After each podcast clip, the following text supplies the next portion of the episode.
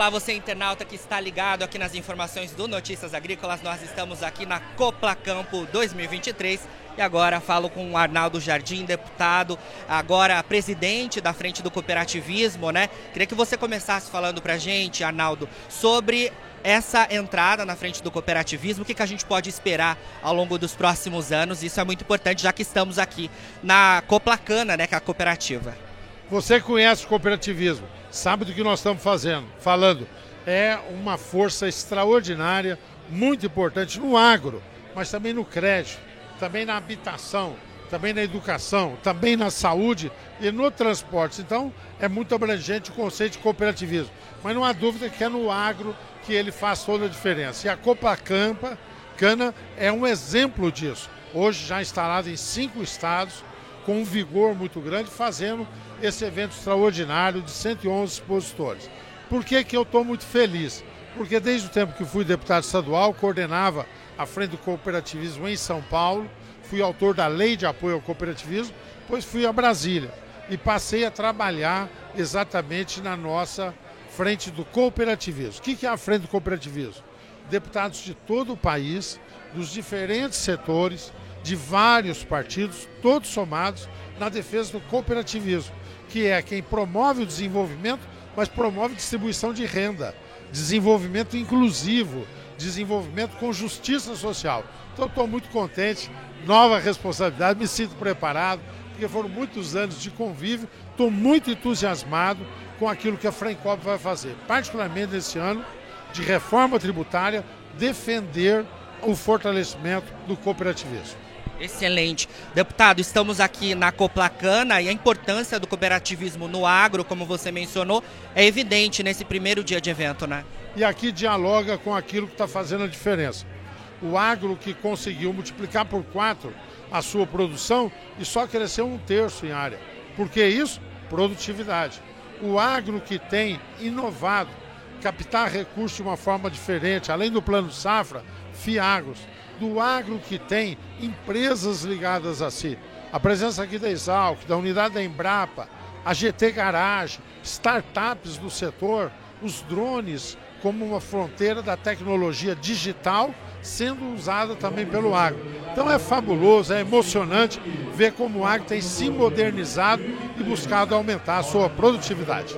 Com certeza. Deputado também é vice-presidente né, da Frente Parlamentar da Agropecuária e eu queria falar um pouco sobre isso justamente porque a gente está entrando aí né, em um novo mandato, há grandes temores é, do setor, a gente lá no Notícias Agrícolas tem acompanhado muito de perto tudo isso, né? Há preocupações, é claro, né? A gente viu recentemente que o Ministério da Agricultura sofreu mudanças expressivas, um desmembramento ali, né? Como é que a gente pode olhar né, é, essas mudanças e o que, que a Frente Parlamentar da Agropecuária vai fazer ao produtor? Primeiro, não há como negar que há uma preocupação. A preocupação vem porque a criação do Ministério do Desenvolvimento Agrário, é, com o intuito de representar os pequenos produtores, a agricultura familiar, no nosso entender, fraciona o conceito do agro. Nós preferimos que todos estivessem unidos. A retirada da Conab também do Ministério nos pareceu descabida. Nós somos contrários a isso. Gostaríamos que isso se mantivesse. Queremos, portanto, que o agro seja reconhecido e respeitado. Nós vamos trabalhar por isso. A frente é muito significativa, congrega um grande número de deputados e deputadas, senadoras e senadores, está muito engajada para manter a inovação, para a segurança jurídica contra invasões de terra ou qualquer tipo de esbulho nesse sentido, para preservar o esforço para aumento da competitividade da produtividade, buscando manter áreas abertas no exterior para ampliar também as nossas exportações. Então, desse governo, nós vamos trabalhar com ele ao lado em tudo que for favorável ao agro. Mas quando houver ameaça ao agro, não há dúvida. Entre ficar com o governo e ficar com o agro, nós estaremos defendendo o agro. Este é o compromisso da FPA. Com certeza. Para a gente finalizar, Arnaldo, como é que a gente é, muda a visão de grande parcela da sociedade brasileira e do mundo em relação ao agro, que a gente sabe que muito do que se fala não é verdade, e, e como que a FPA vai trabalhar com o Congresso para que a gente consiga né, avançar com pautas que são importantes para o desenvolvimento do agronegócio, que significa comida na mesa de todo mundo, né?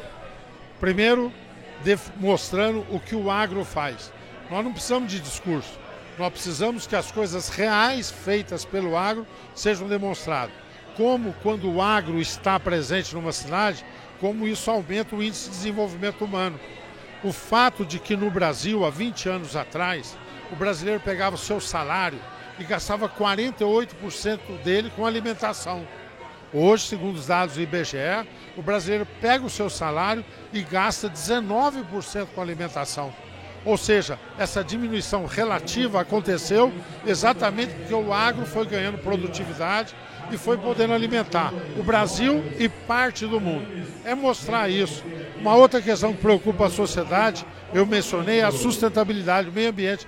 E ninguém ama mais o meio ambiente do que o produtor rural, que quer uma terra que esteja fértil em condição de ser cultivada, que quer que a água seja preservada com qualidade e quantidade, para que isso possa significar também melhor produção. Então ninguém é tão apaixonado pela natureza como o produtor do agro. O que nós temos é o desafio de comunicação, é conseguir transmitir isso. Como é que se faz? Multiplicando os exemplos do agro, que são os exemplos para todo o nosso país. E um convite a vocês conheça mais o agro, você que não é do nosso setor, participe mais do agro, porque o agro é onde o Brasil tem vantagens competitivas, comparativas, é o agro que vai fazer o Brasil voltar a crescer. Arnaldo, obrigado pela sua entrevista. Você, produtor rural, continue ligado, fique por aí, porque a gente segue aqui na cobertura da Copla Campo 2023.